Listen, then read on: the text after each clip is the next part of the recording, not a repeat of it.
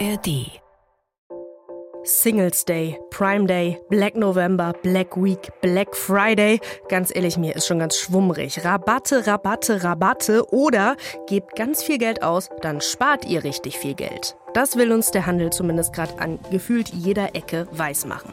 Einerseits steht Weihnachten schon vor der Tür, andererseits ist da aber die Sache mit der hohen Inflation und auch einigen anderen Themen, die einen gerade nicht so beschwingt den Geldbeutel öffnen lassen. Wie passt die alljährliche Rabattschlacht da rein? Wenn ihr diese Folge hört, dann wisst ihr in rund 10 Minuten, wie wichtig Black Friday und Co. mittlerweile für den Handel sind, ob und was ihr sparen könnt und auch was ihr euch vielleicht besser sparen solltet. Das ist 10 Minuten Wirtschaft jeden Wochentag neu für euch in der Welt der Podcasts. Ich bin Astrid Kühn. Moin.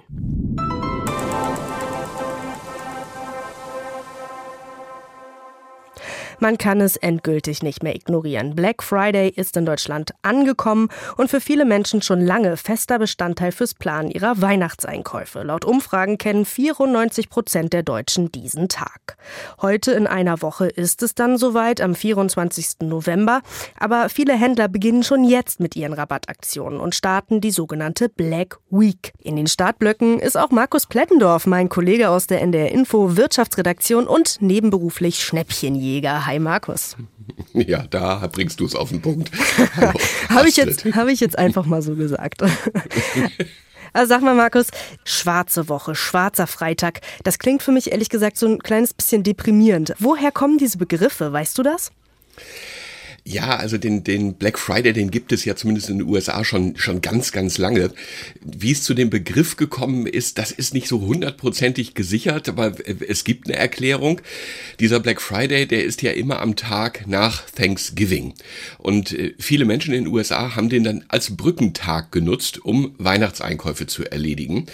Und angeblich hat jetzt die Polizei von Philadelphia diesen Tag, und das ist wirklich lange her, Mitte der 60er Jahre, oh ja. Black Friday genannt weil er Staus, überfüllte Bürgersteige, belagerte Geschäfte mit sich brachte. Also die Straßen waren schwarz vor Menschen. Oh Gott. Das ist so ein, eine Erklärtheorie. Es gibt auch noch eine andere und die sagt, dass an diesem Tag die Händler äh, so viel Kohle scheffeln, dass sie keine roten Zahlen mehr schreiben können, sondern ausschließlich schwarze, schwarze Zahlen. Okay, genau. okay. Also das sind so die, die beiden gängigen Erklärungen. Welche davon jetzt stimmt, äh, kein Mensch weiß es ganz Aha, genau. Aha, aber für den Handel definitiv positiv besetzt. Okay. Und es ist ja auch wirklich auffällig, dass der Handel und vor allem auch der Onlinehandel ja diesen Tag oder diese Tage nutzt, um mit Rabatten Menschen zum Kaufen zu animieren. Ich frage dich mal gerade raus, wo kann man besonders gute Schnäppchen machen? Ähm, kommen wir, bevor ich dir das erzähle oder auch nicht erzähle, ähm, kommen wir ah, noch mal der Spannungsbogen, sehr gut, sehr gut. kommen wir noch mal zurück auf, du sagtest irgendwie der Handel und der Onlinehandel. Mhm. Also ganz ursprünglich war das wirklich mal der große Verkaufstag des Einzelhandels, zumindest in den USA. Und für den Onlinehandel gab es dann noch einen extra Tag, nämlich am Montag nach dem Black Friday, den Cyber Monday. Hier in Deutschland aber mal an, äh, da haben wir erfahrungsgemäß so, stellen wir fest, dass die meisten Verbraucherinnen und Verbraucher jetzt nicht erst in anderthalb Wochen an eben diesem Cyber Monday in den Online-Shop gucken, sondern das jetzt schon tun zum Beginn der Black Week, vor allem dann am Black Friday.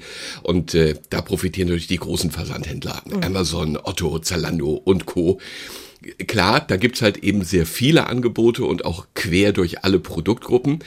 Aber auch im stationären Einzelhandel nutzen inzwischen etliche Geschäfte diesen Hype um schwarze Tage und schwarze Wochen und bieten ebenfalls Rabattaktionen. Und wollen alle schwarze Zahlen damit schreiben.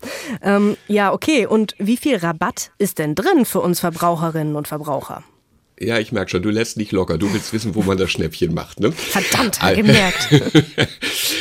Also ähm, jetzt kommt erstmal die ganz große Enttäuschung. Es ist nämlich deutlich weniger Rabatt drin, als man denkt.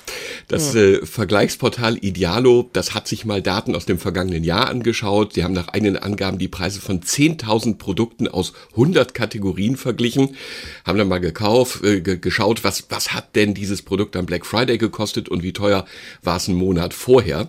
Ja, und dabei kommt raus, also durchschnittlich über alle Produkte hinweg gab es gerade mal 6% Rabatt. Mm, okay, das ja. habe ich jetzt auf den Schildern noch nicht gelesen. Minus 6 Prozent. Nein, das ist richtig. Das heißt auch nicht, wie gesagt, das war ja ein, ein, ein, ein Durchschnittswert ja, über alle Produkte mhm. hinweg.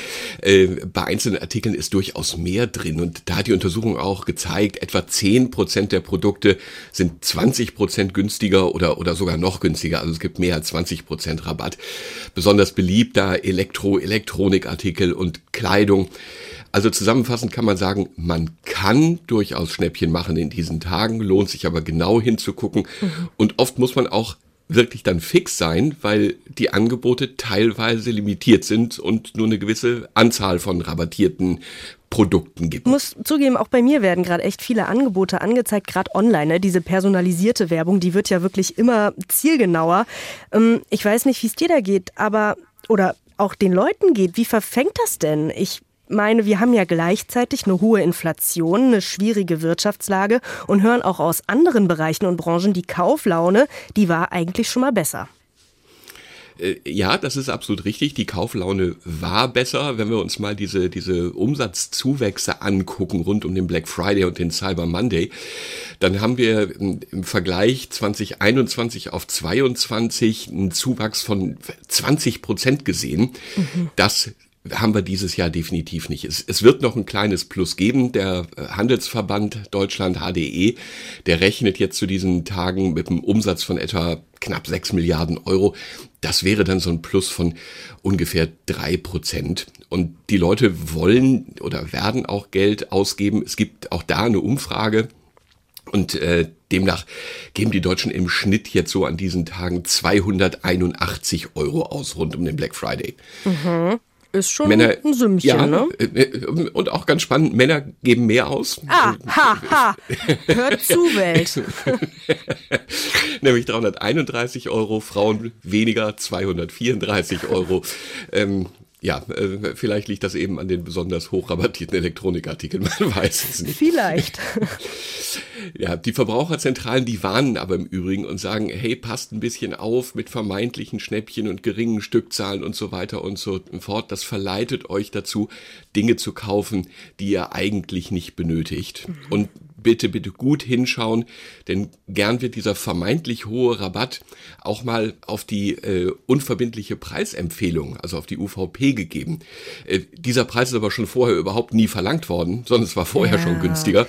Also ja. das Produkt ist vielleicht gar nicht oder nur ein ganz bisschen günstiger als sonst auch immer. Also Tipp vergleichen und das kann man ja auch ganz gut machen, zum Beispiel mit Preissuchmaschinen. Schwieriger wird es da ja bei Fake-Produkten oder wenn man schon bei der Bestellung Betrügern zum Opfer fällt, also dass gar keine richtigen Shops sind oder gar keine richtige Ware versendet wird.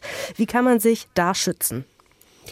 Ja, du, du sprichst einen wichtigen Punkt an. Es ist wirklich so, Betrüger und Computerkriminelle, die nutzen diese Aktionstage und Wochen jetzt gerade sehr, sehr gerne für ihre Machenschaften, sage ich mal. Und wenn ich online bestelle, ja, es sind eigentlich immer die gleichen Grundregeln, aber man kann sie gern nochmal nennen. Ja, halt deinen Computer aktuell, guck, dass die Virenschutz oder die Phishing-Schutzsoftware drauf sind.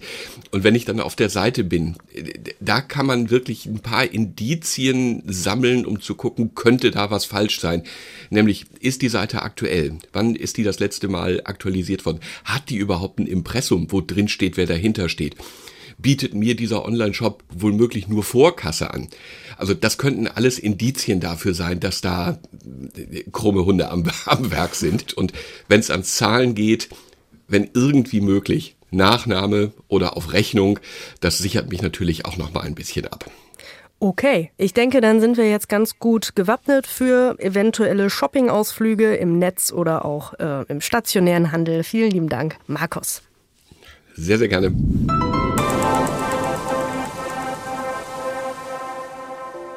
Dem Black Friday etwas entgegensetzen wollen nicht nur konsumkritische NGOs oder einzelne Läden, die zum Beispiel lieber Reparatursets verkaufen statt neuer Kleidung oder ihre Preise an dem Black Friday-Tag erhöhen, um ein Zeichen zu setzen. Auch in der Lüneburger Innenstadt gibt es eine Initiative. Kleine inhabergeführte Geschäfte dort machen nämlich lieber den Best Friday mit Angeboten und hängen dazu quietschbunte Ballons und Plakate in ihre Schaufenster wir zeigen mit dem Tag, dass auch der lokale Handel ähm, Rabattaktionen machen kann und darüber hinaus noch viel mehr. Sagt Claudia Homburg, der ein kleines Geschäft in der Lüneburger Innenstadt gehört. Punkten will sie vor allem mit Service.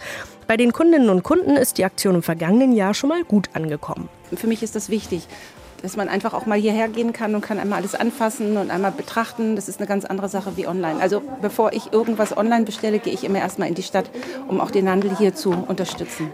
Und um es gerade rauszusagen, der Handel hat es auch nötig. Nicht nur in Lüneburg, auch in vielen anderen kleinen, mittelgroßen und großen Städten gibt es immer weniger inhabergeführte Geschäfte und große Probleme mit Leerstand.